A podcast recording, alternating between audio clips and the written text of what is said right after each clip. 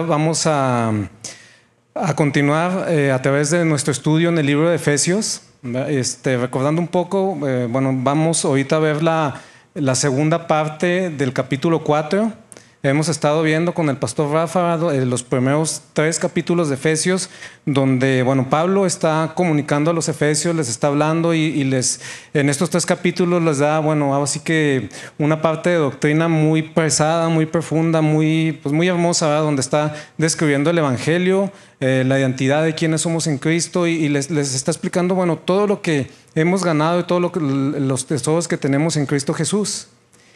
Y en el capítulo 4 este, veíamos, dice, por lo tanto, o sea, esto que, que Cristo nos, nos ha eh, concedido, que nos ha dado con la salvación, tiene que tener un efecto en nuestra vida. Tiene la doctrina cristiana, la fe cristiana tiene que no nada más quedarse en nuestro intelecto, no es algo que aprendemos, sabemos y ya ah, bueno, y seguimos con el resto de nuestra vida como si no estuviera pasando nada. No, o sea, es, algo que realmente tiene que tener este, un cambio en nuestro corazón. Viene el Espíritu Santo, viene en nosotros, es en realidad una nueva vida, ¿sí?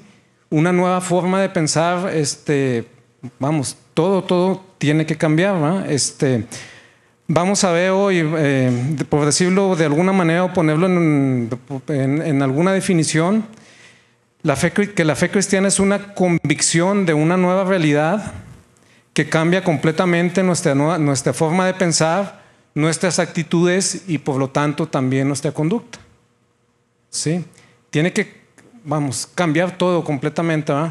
Yo creo si vamos a ver, si nos ponemos a pensar, y es parte de lo que vamos a ver en la, en la enseñanza de hoy, todo lo que hacemos, Toda la forma que pensamos, todo tiene que ver eh, con la forma en que nosotros concibimos la realidad. ¿sí? La forma en que nosotros eh, concibimos nuestro mundo, nuestra realidad, el entorno en el que estamos, es la forma en la que al final vamos a pensar, vamos, las actitudes que vamos a tener y cómo nosotros vamos, vamos a actuar. ¿sí? Sobre todo, o sea, pues la, fe cristiana, con la fe cristiana sabemos que tenemos un futuro muy diferente. Y y bueno, eh, la, realidad o, como nosotros concibamos el futuro, sí tiene que ver, o sea, totalmente es el, yo creo que el factor número uno con el, el que va a definir cómo actuamos nosotros y cómo vivimos. Un ejemplo, por decir, este, este muy, muy sencillo, si tenemos este, dos personas, dos personas que están, eh, tienen un empleo y están trabajando este, arduamente, tienen muchas horas, muchas horas de trabajo este, sin descanso y, tienen que realizar este trabajo por un año. Sin embargo, a lo mejor a una, a una persona al final de este trabajo, eh, de todo, de todo el año, se le prometieron 100 mil pesos. Y, a la otra persona también tiene que trabajar un año, 16 horas al día, podemos decir, sin descanso, eh, condiciones de trabajo no muy buenas. Pero esta persona le dijeron, no, pues sabes que al final de este, de, este año te vamos a dar 10 millones de pesos. Entonces, nosotros podemos ver o podemos este, imaginar que estas personas van a tener dos actitudes muy diferentes a la hora de, de trabajar. ¿no? Una va, a ir y se va a estar quejando y va a estar, ah, muy grosso trabajo, ¿por qué me tocó aquí?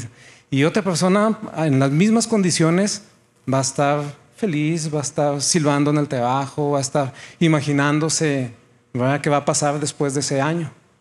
¿Sí?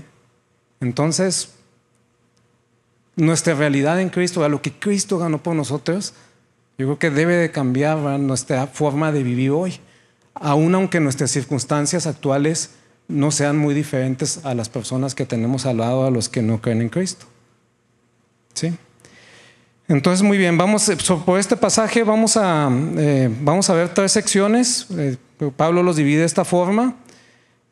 primero vamos a ver, precisamente Pablo nos habla de la lógica del pensamiento de los que no conocen al Señor y cómo lo contrasta, cómo, cómo es cómo debe ser o cómo es nuestra lógica del pensamiento una vez que venimos a la fe de nuestro Señor. Después vamos a ver algunos ejemplos específicos, ¿verdad? ¿Cómo se ve, cómo se ve diferente esta vida cristiana en algunos, en, algunos aspectos de la vida? Y nos dice precisamente el fundamento, ¿verdad? ¿Por qué es diferente? ¿Cuál es el pensamiento que ahora debe de reinar y por qué en una, actitud, en una situación específica ahora actuamos diferente? Y por último, ahí en los eh, versículos del 30 al 32, Pablo nos va a bueno, animar precisamente en este trabajo que el Espíritu Santo está haciendo en nosotros, ¿verdad? al hacernos, eh, como nos, invita a ser ahí imitadores de Cristo. Sí, y bueno, y, este último pasaje también pues, nos va a ayudar a concluir y a ver algunos pasos, algunas eh, cosas que podemos hacer precisamente para dar estos pasos y y bueno, y experimentar este cambio de vida al que la palabra nos está invitando.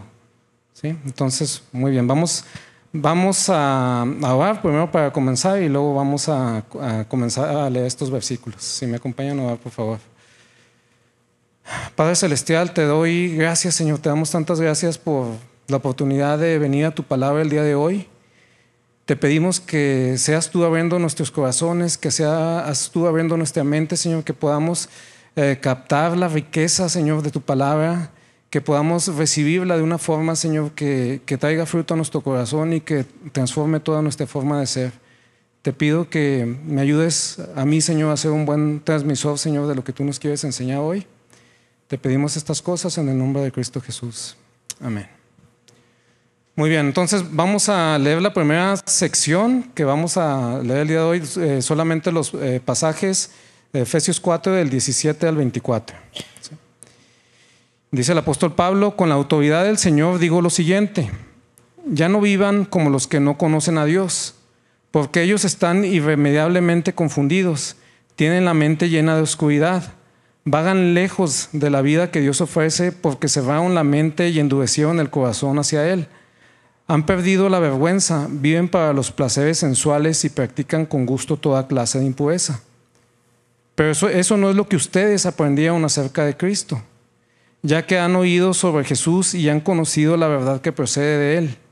Desháganse de su vieja naturaleza pecaminosa y de su antigua manera de vivir, que está corrompida por la sensualidad y el engaño. En cambio, dejen que el Espíritu les renueve los pensamientos y las actitudes.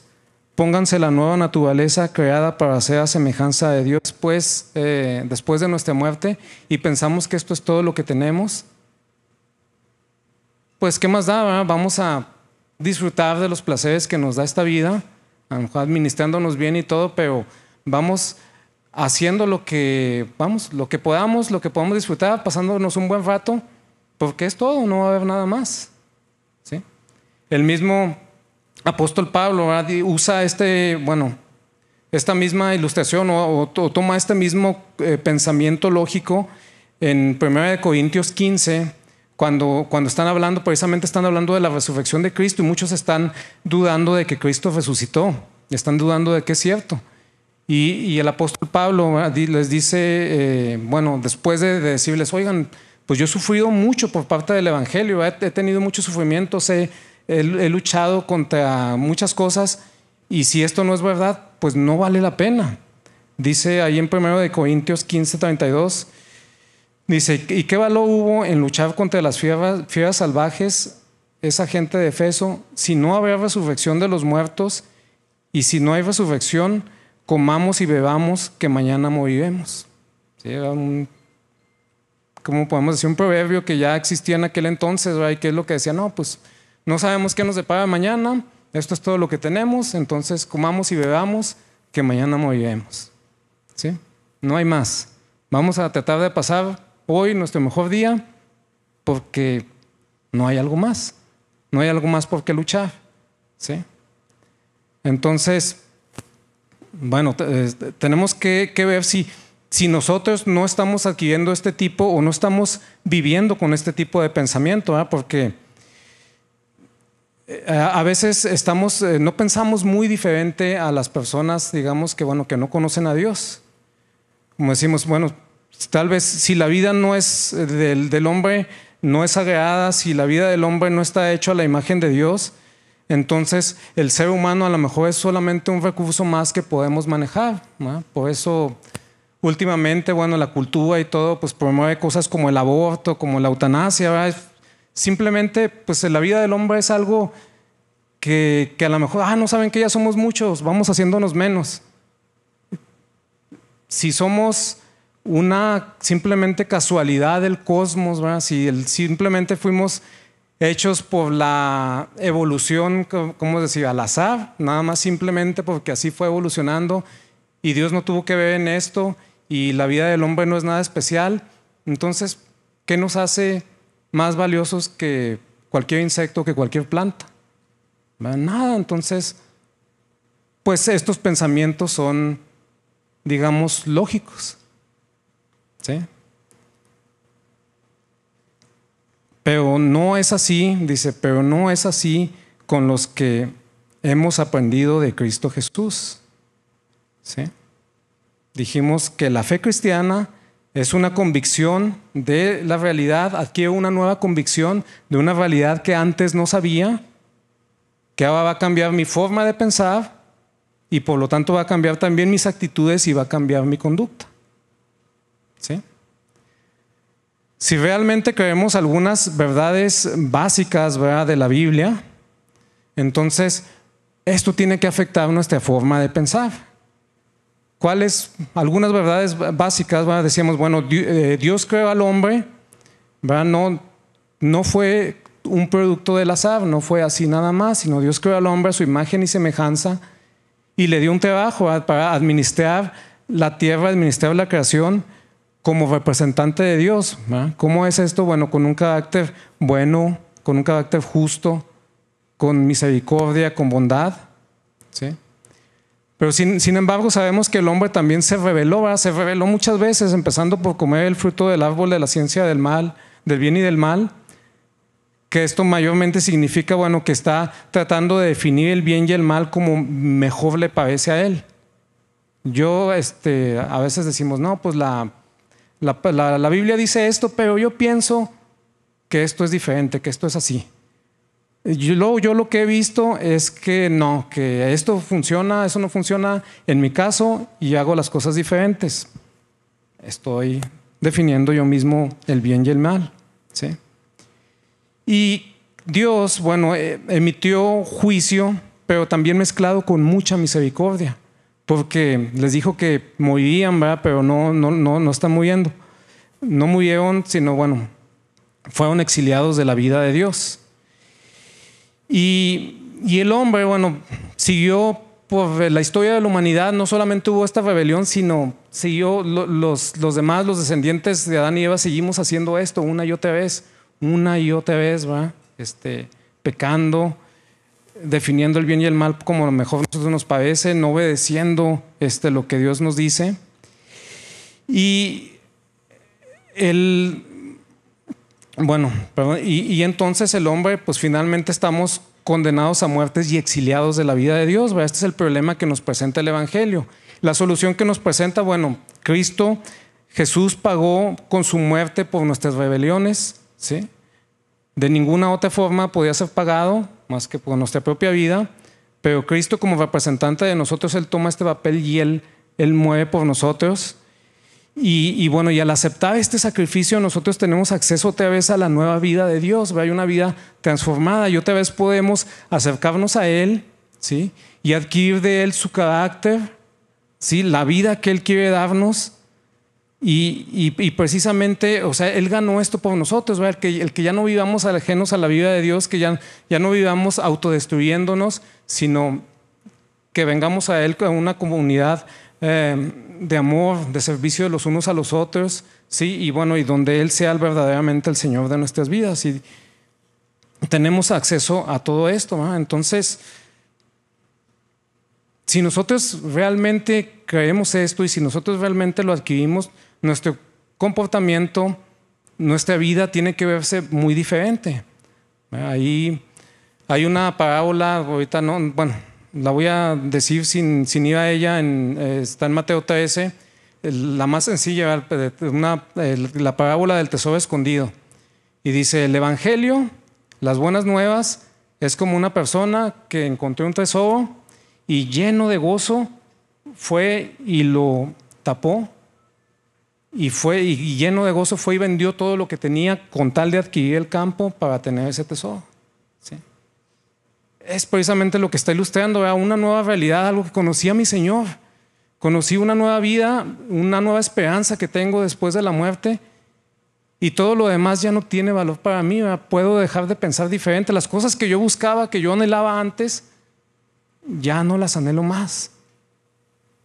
Pienso y actúo de una forma totalmente diferente. ¿Por qué? Porque tengo otra promesa, tengo otra nueva realidad que he conocido. ¿Sí? Y después de esto, precisamente, bueno, después de los pasajes que acabamos de leer, precisamente Pablo nos da unos ejemplos, unos ejemplos, ¿verdad? Ah, bueno, ¿cómo, cómo se ve esta nueva vida en Cristo? ¿Cómo, es la, ¿Cómo es que ha cambiado? Y bueno, aquí vamos a desglosar más los versículos de uno por uno, o de cada ejemplo que está dando. Y en el versículo 25 dice, así es que dejen de decir mentiras, digamos siempre la verdad a todos porque nosotros somos miembros del mismo cuerpo. Dicen, así es que, ¿saben qué? Tenemos que dejar de mentirnos los unos a los otros. A veces mentíamos o mentimos los unos a los otros para decir, o no sé, para sacar cierta ventaja o decir, no decir algo que queremos decir, pero dice, siempre digamos la verdad. ¿Por qué? Porque somos miembros de un mismo cuerpo. ¿Por qué? Porque ahora es es templo del Espíritu Santo, el Espíritu Santo habita en ti. Pablo dice esto mismo también en Corintios hablando de la inmoralidad y dice, no, es que cómo vas a hacer cosas inmorales, cómo vas a, o sea, cómo vas a juntar el cuerpo de Cristo con una persona inmoral. No, no se puede, dice, ahora es, es espacio compartido. ¿Sí? ¿Qué es espacio compartido? Bueno, a lo mejor ustedes no habían las mismas cosas si están levantándose en su cuarto ahorita en una mañana a que si están ahorita aquí en medio de todas las personas, porque este es un espacio compartido. ¿sí?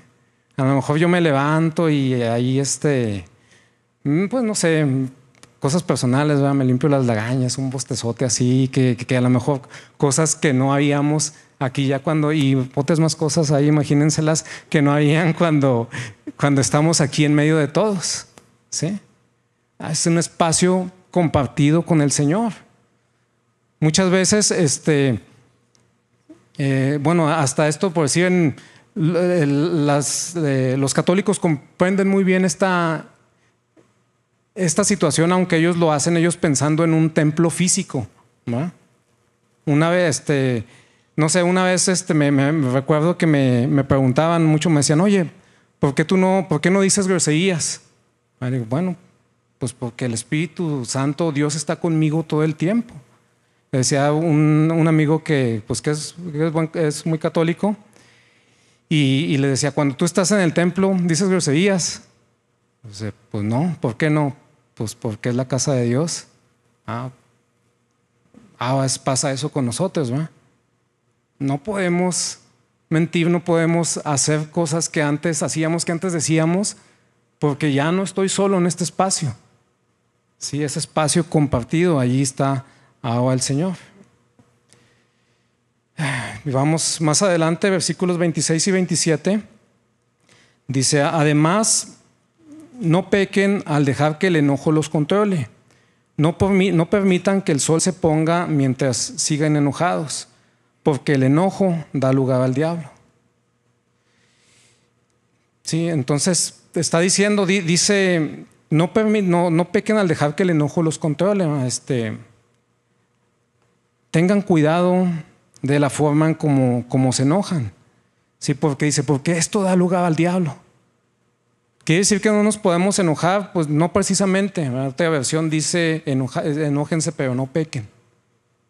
Hay formas de que nos podemos enojar. Hay cosas que nos deben enojar. Pero cuidando que no pequen. Los que somos papás, tenemos una familia, sabemos que, híjole, a veces hacen uh, los niños o algunas cosas que, que están bien contra, o sea, se están autodestruyendo, les está haciendo mucho daño, y eso debe traer enojo hacia nosotros, hacia de, o sea, ve lo que te estás haciendo y el mismo amor nos hace que nos enojemos. Pero ¿cómo vamos a reaccionar? Dice ahí, no permitas que el sol se ponga sobre, sobre nuestro enojo, no des lugar al diablo. ¿Cómo el enojo da lugar al diablo? Creo que la, mejor ilustración, vemos la primera vez que esto se menciona en Génesis 4, versículos 6 y 7, donde un pasaje donde Caín y Abel, descendientes primeros hijos de Adán y Eva, traen una ofrenda a Dios y la de Abel es aceptada y la de Caín no. Y Caín, ¿qué pasa con Caín? Se enoja. Y viene, viene primero el Señor con él, con el Señor y le dice estas palabras, Génesis 4, 6 y 7. Dice, ¿por qué estás tan enojado? Preguntó el Señor a Caín. ¿Por qué te ves tan decaído? Serás aceptado si haces lo correcto, pero si te niegas a hacer lo correcto, entonces ten cuidado. El, el pecado es pecado. El pecado está a la puerta, al acecho y ansioso por controlarte, pero tú debes dominarlo y ser su amo. ¿Sí? Que está diciendo, aquí estaba, estás enojado, pero tú puedes, dice, tú puedes hacer lo correcto. Está, está, el pecado está a la puerta y llama y te quiere, está, está ansioso, está, está hablando, o sea, el diablo está ahí y quiere controlarte, quiere usar ese enojo para sus propósitos, pero tú lo puedes controlar. Tú puedes ser su amo. Es lo que, es lo que está hablando aquí, ¿verdad? ok. Enoja, hay cosas. Si alguien, por decir otra vez tomando el ejemplo de un hijo, si un hijo nos está haciendo enojar, o sea, tenemos que pensar, bueno, en realidad, ¿qué es lo que me está haciendo enojar? ¿Que me está molestando? ¿O si algo que está haciendo algo que no es para su bien? ¿Sí me explico? ¿Y cómo voy a reaccionar a eso? Voy a reaccionar con ira, con enojo, porque me está haciendo algo a mí. Estoy pensando en mí, estoy pensando en mi egoísmo, estoy pensando que no me está dejando descansar. ¿Sí? O estoy pensando en que se está haciendo daño y que voy a hacer algo no para que me deje molestar o no para que, sino por su bien, ¿va? Para que cambie, o sea, para que cambie, bueno, cambie las cosas que está haciendo. Sí, es, es muy diferente, ¿va? Lo que este pasaje nos está, nos está eh, invitando es cómo, cómo estás lidiando con tu enojo. ¿Cuál es la forma en que lidias eh, cuando, cuando te enojas?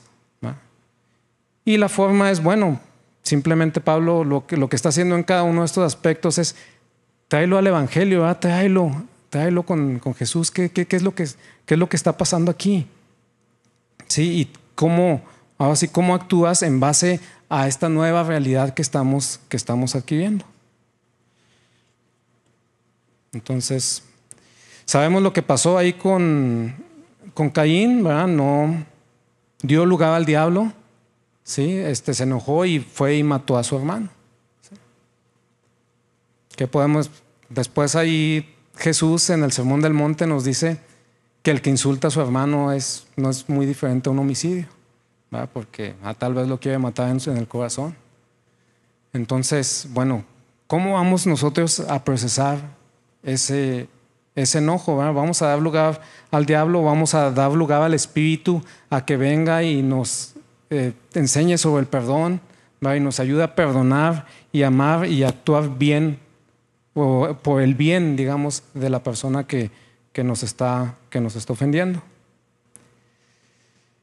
Vamos, siguiente versículo, versículo 28 dice, si eres ladrón, deja de robar, en cambio usa tus manos en un buen trabajo digno y luego comparte generosamente con los que tienen necesidad. ¿Sí? Otro contraste muy fuerte. Dice, el que, el que era ladrón, el que se dedicaba a robar, hey, ya no robes más. Ahora, haz un trabajo digno con tus manos. Aquí dice, y luego comparte generosamente con los que tienen necesidad. Otras versiones dice, para compartir generosamente con los que tienen necesidad. O sea, está diciendo, el propósito de lo que vas a hacer con tus manos, de tu trabajo, no es para ti nada más, es para compartir con los demás, es para compartir con el que tiene necesidad. ¿Sí? Algo muy interesante aquí que encontré cuando estaba estudiando, este, hay bueno, un, un de la Biblia, Bill Wilkins, que dice que al estar estudiando, dice el concepto de justicia en la Biblia, principalmente en el libro de Proverbios y en otros libros de la Biblia que se mencionan, Dice, bueno, al leer cada vez más las referencias al hombre justo en Proverbios y en otros libros, me di cuenta que la Biblia define como justo a alguien que se pone en desventaja para beneficiar a la comunidad, mientras que el injusto busca, adquirir ventaja a costa de los demás. Es lo que hace un ladrón, ¿verdad? es lo que hacemos tristemente muchas veces también en nuestras actividades, en los trabajos, ¿verdad? decimos, ah, bueno, ¿cómo? ¿Cómo busco ventaja para que yo sea el que no haga tanto trabajo y, todos los demás carguen con más trabajo? ¿Sí? ¿O cómo busco ventaja para que, este, no sé, cómo, cómo hasta, hasta decimos que, son, que somos más vivos, más vivos que los demás? Ah, pues porque, este, no sé, le tomé ventaja y él pensó que estaba haciendo acá, negocié de esta forma y este, ya cuando se dio cuenta, este, eh, eh, él estaba en desventaja. ¿Sí? Dice, pero no, no es así, ¿verdad? Este, por, decir, bueno, Proverbios 21, 26, solo como un ejemplo, dice, hay quienes se las pasan codiciando todo el tiempo, pero a los justos les encanta dar. ¿Sí? Una persona justa bíblicamente es diferente, no es nada más alguien que es moral, alguien que que no hace cosas inmorales, sino que se pone incluso en desventaja para beneficiar a los demás. ¿sí? Y este, decíamos, es el, campo, es el cambio que estamos observando aquí, ¿verdad? Alguien que, que va ladrón, alguien que toma ventaja, alguien que, que no, que ya no, es, ya no es egoísta, ya no lo reina el egoísmo, ya no lo reina tomar ventaja para sí, sino es dominado por el amor, ¿verdad? Para, incluso está, no, pues yo sí, yo trabajé muy duro por este dinero, pero voy a dar una parte también para alguien más. No todo va a ser para mí. Voy a dar para quien está en necesidad. Y, bueno, hay, otro aspecto que quiero eh, tocar aquí acerca del trabajo. Este, el trabajo también, este, muchas veces, bueno, ahí cuando hablamos de la, de la caída, lo decimos, híjole, no, el trabajo es una maldición porque le dijo Dios a, Adán que con sudor vas a, vas a sacar fruto de la tierra. Pero no es así, el trabajo estaba desde un principio, desde que lo puso a administrar la creación, desde que lo puso a, bueno, a labrar el jardín. Dice que bueno, el, trabajo estaba ahí y, el trabajo Dios lo hizo como una forma en que nosotros precisamente podemos servir a los demás. Tu trabajo es una forma de bendecir a los demás. De actuar a su favor, ¿sí? Pero también, este, digamos, el trabajo está involucrado también en uno de los pasajes más oscuros de la humanidad, en, la, en la Torre de Babel. Están, dice que los hombres se habían unido, estaba ahí, había unidad, pero con, no con un buen propósito. Dicen que, este, dice ahí en Génesis 11, no vamos a ir, pero que este, encontraron una nueva tecnología que ahora estaban haciendo ladrillos y decían, no, pues esta la vamos a usar para construir una torre que va a llegar hasta el cielo. Y, este, y con este y vamos a hacer un nombre para nosotros, o nos vamos a hacer famosos. Y entonces eh, Dios vio esto y dijo, no, esto no, no van a desistir de esto. Y los esparció, dice que los esparció a las naciones, les cambió, cambió el idioma y los esparció a las naciones. ¿verdad? Te dejo juicio sobre esta obra. Bueno, ¿por qué? Dice, ellos estaban trabajando para adquirir fama para sí mismos o para ser famosos. ¿Sí? Bueno, aquí, perdón, aquí tenía Génesis 11.4, dice, entonces dijeron, vamos, construyamos una gran ciudad para nosotros con una torre que llegue hasta el cielo. Esto nos hará famosos y evitará que nos dispersemos por todo el mundo. Entonces decíamos, esta, esta forma, una forma que es, ¿qué es esta motivación? Es como la que vimos ahorita que que es para servir a los demás, no, es una motivación totalmente egoísta. Muchas veces ahora le decimos, ah, es porque quiero ser alguien, ya no usamos, no usamos la forma de hacer un nombre, ahora decimos quiero ser alguien.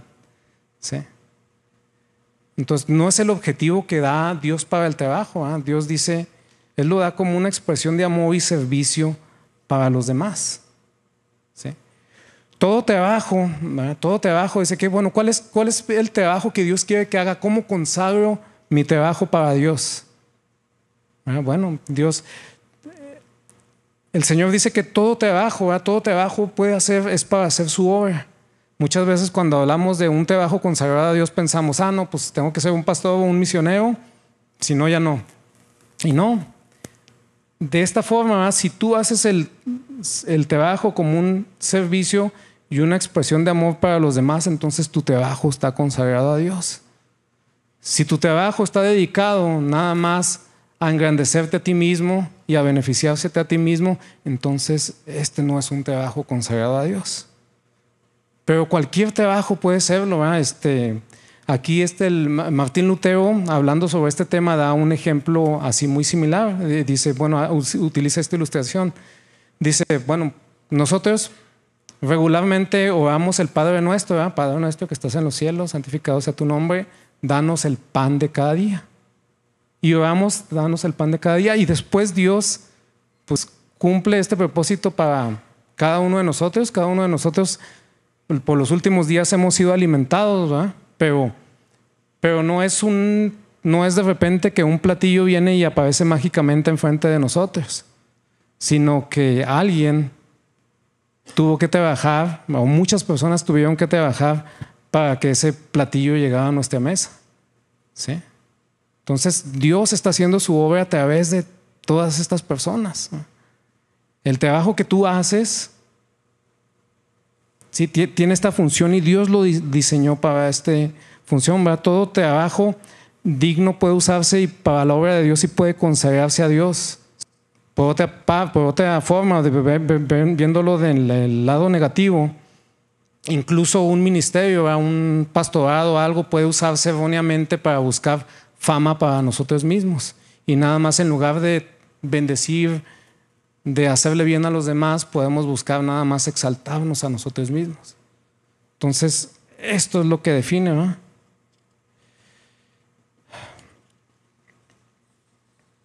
Así veíamos la, pasada, la semana pasada que Dios nos dio, bueno, algunos dones espirituales para que ponerlo a beneficio de los demás. Así como estos dones espirituales, también Él nos dio habilidades y talentos a cada uno de nosotros. Entonces ahí va una, un tip para los jóvenes, muchas veces que están buscando, no, pues a qué me voy a dedicar. Y algunos no tan jóvenes también a veces estamos haciendo esas cosas. Y, a veces estamos muy conscientes de que no, sabes que algo que, seas bueno, algo que te guste, algo que disfrutes. Y está bien, esto es muy correcto y, debes buscarlo. Dice, pero, pero muchas veces también buscamos eso, buscamos, ah, pues que me deja más dinero que dónde más puedo, puedo, ser beneficiado.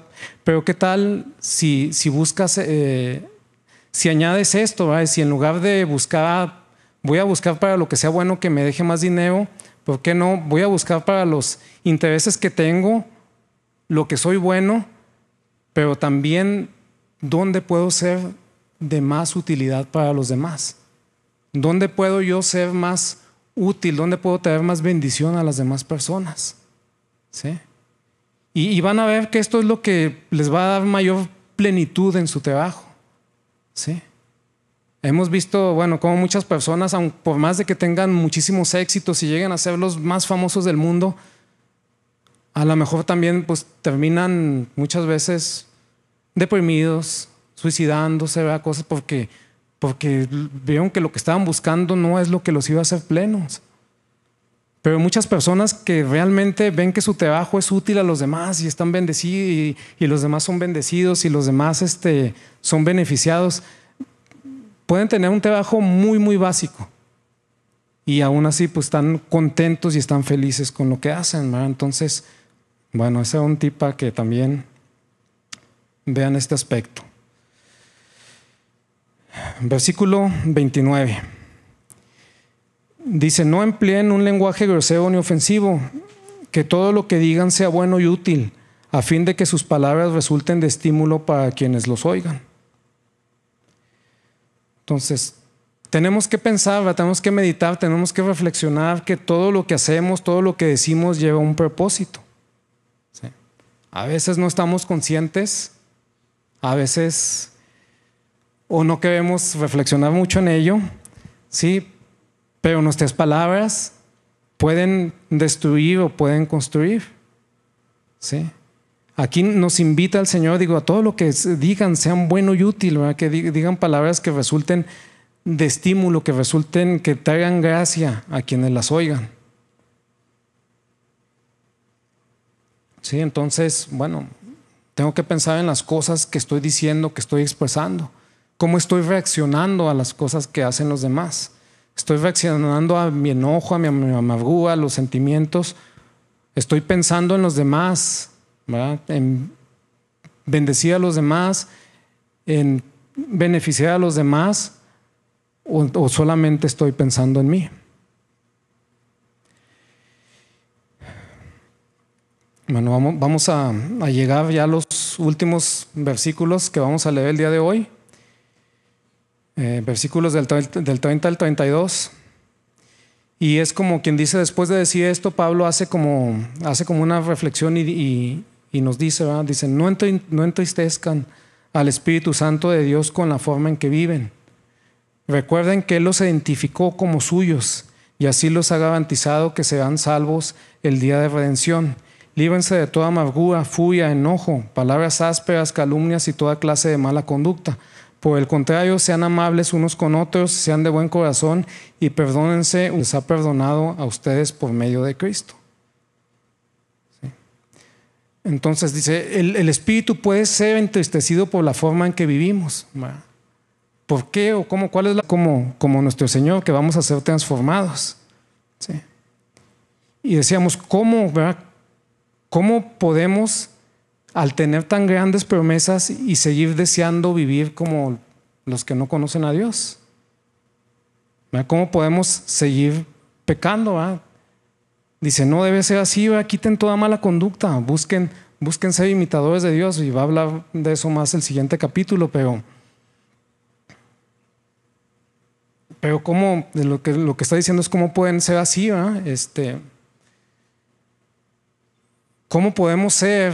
Está diciendo, ¿cómo puede ser que hayas hallado este tesoro, como que, sea, que seamos como la persona que ha hallado este tesoro de la parábola, pero en lugar de ir lleno de gozo y vender todo lo que tenemos, tal vez estamos actuando como, no, pues sabes que esta persona tapó el tesoro, pero a lo mejor no sabía si era de verdad, entonces se fue y continuó su vida como la tenía porque no vaya a ser y ese tesoro era falso.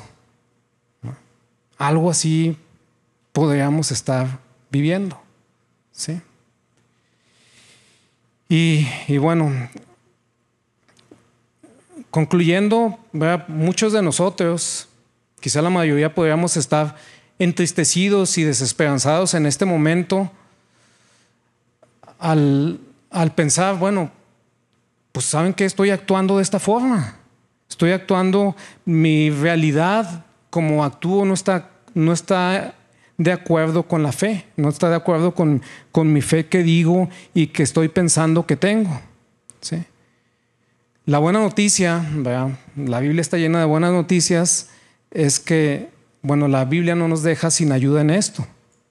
Apenas acabamos de leer en el versículo 3 y allí en los, el capítulo 3, perdón, capítulo 3 de Efesios, ya lo vimos hace un par de semanas, Versículos 16 y 17, Pablo dice, pido innovación que de sus gloriosos e inagotables recursos los fortalezca con poder en el ser interior por medio de su espíritu. Entonces Cristo habitará en el corazón de ustedes. A medida que confíen en el Señor, echarán raíces profundas en el amor de Dios y ellas los, mantendrá fuertes. Espero que puedan comprender cómo corresponde a todo el pueblo de Dios, cuán ancho, cuán largo, cuán alto, cuán profundo es su amor. Es mi deseo que experimenten el amor de Cristo, aun cuando es demasiado grande para comprenderlo todo, entonces serán completos con toda plenitud de la vida y el poder que proviene de Dios. Pablo está hablando a creyentes y les está diciendo que está pidiendo a Dios que, bueno, que sean fortalecidos en su hombre interior, que venga Cristo a habitar en su corazón. Y si nos ponemos a pensar, podemos decir, bueno, son creyentes, ¿no? Esto, estas cosas ya deben de existir en la vida del creyente, ya vino eh, Cristo a su corazón. Ya comprenden cuál es el amor de Dios. Pero tal vez, no sé si han vivido algunas ocasiones, yo creo que sí, en varias ocasiones, que piensan que ustedes saben una cosa, pero aún no lo saben al nivel que lo deberían de saber. Pasa mucho en alguna disciplina, a lo mejor soy, no sé, un futbolista y pienso que sé jugar fútbol, pero de repente al practicarlo y todo llegan en algunas jugadas y, llego a, pensar y a decir, ah, sabes que pensé que sabía esto, pero ahora sí sé. ¿Verdad? Y así en muchas cosas y pasa eso en nuestra vida cristiana. A veces decimos, bueno, ¿crees en el Señor? ¿Crees estas cosas? Sí lo creo. Pero cuando experimentamos ciertas cosas del Señor y el Señor actúa en nosotros, decimos, ¿sabes qué? Así como, como dijo Job alguna, en alguna ocasión, sabes que yo pensé que te conocía, pero ahora sé que te conozco. Sí. Y es lo que quiere el Señor. Que, que nosotros crezcamos en nuestra fe y que podamos experimentar el amor de Dios, que podamos experimentar nuestra fe, que podamos experimentar esta certeza de la vida cristiana de una forma que no hemos experimentado todavía. También la palabra tiene algunos consejos para nosotros y, bueno, voy a dar esto, voy a clasificar tres eh, consejos que voy, a, que, voy a dar de una forma diferente. Tenemos que tratar, que tratar con nuestra fe, tenemos que tratar, vamos vamos a decirlo, intelectualmente, devocionalmente y prácticamente. ¿Sí? ¿Cómo? Intelectualmente.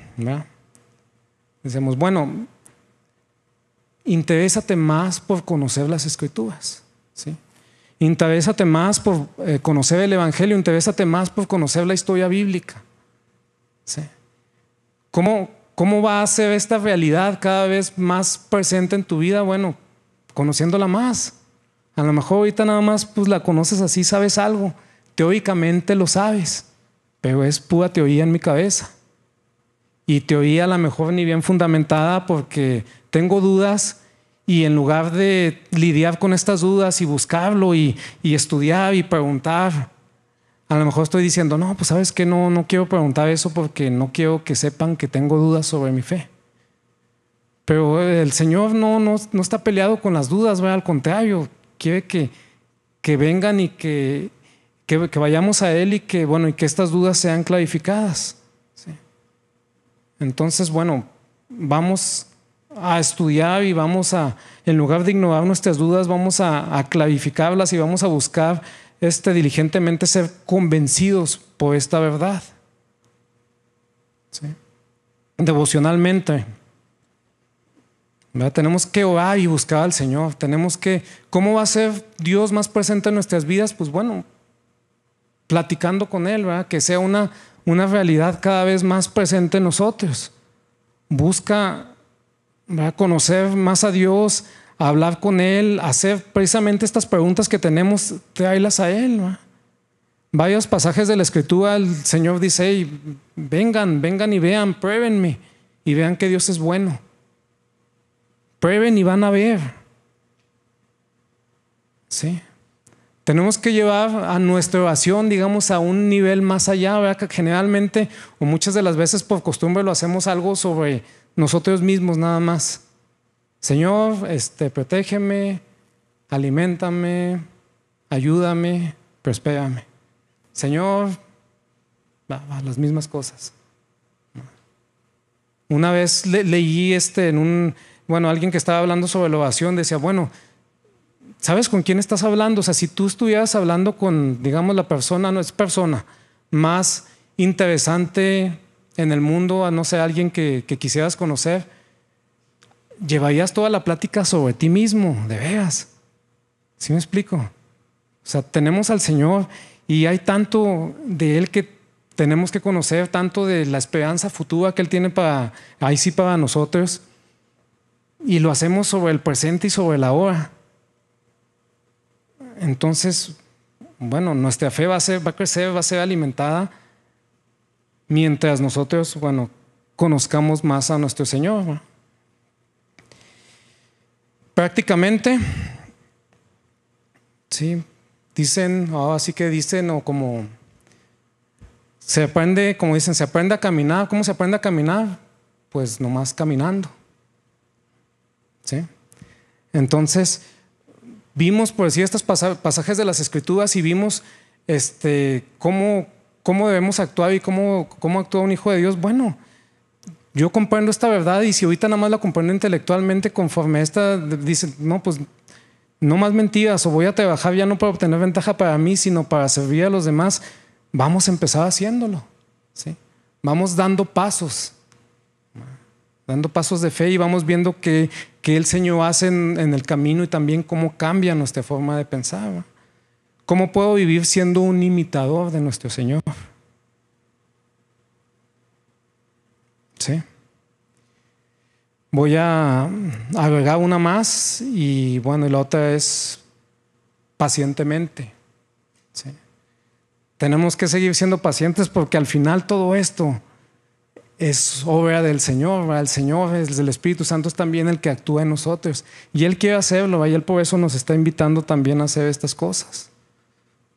Pero al final Pablo en Filipenses también le dice a los filipenses, dice, esfuérzate en tu salvación porque Dios pone el querer como el hacer. Entonces dice, Dios lo pone y Dios lo hace, pero por eso mismo tú esfuérzate. Tú hazlo también porque estás seguro de que Dios va a estar también aquí involucrado.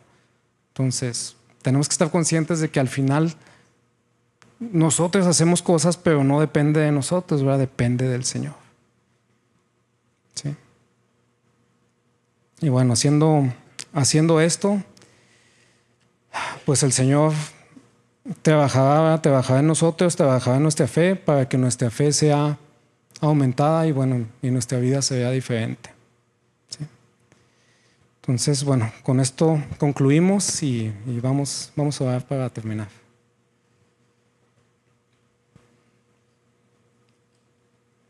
Padre, te doy tantas gracias por esta palabra que tienes para nosotros hoy. Gracias por nuestra nueva realidad en Cristo, Señor. Gracias porque abres la puerta a un mundo totalmente diferente del que nosotros conocemos y hemos estado viviendo. Tienes grandes promesas y un futuro eterno y hermoso, una nueva tierra para nosotros, donde vamos a estar contigo, Señor, y, y todo va a ser misericordia, bondad y justicia. Y te pedimos, Señor, que, nos ayudes a, a que crezcamos en fe y a que podamos estar nosotros más convencidos de estas verdades y que nuestra vida cambie, Señor, que podamos vivir ya como, como tú nos mandas vivir con ese carácter, Señor,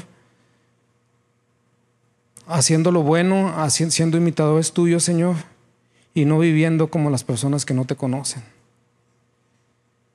Te pedimos, Señor, que hagas esto en cada uno de nosotros, en el nombre de Cristo Jesús. Amén.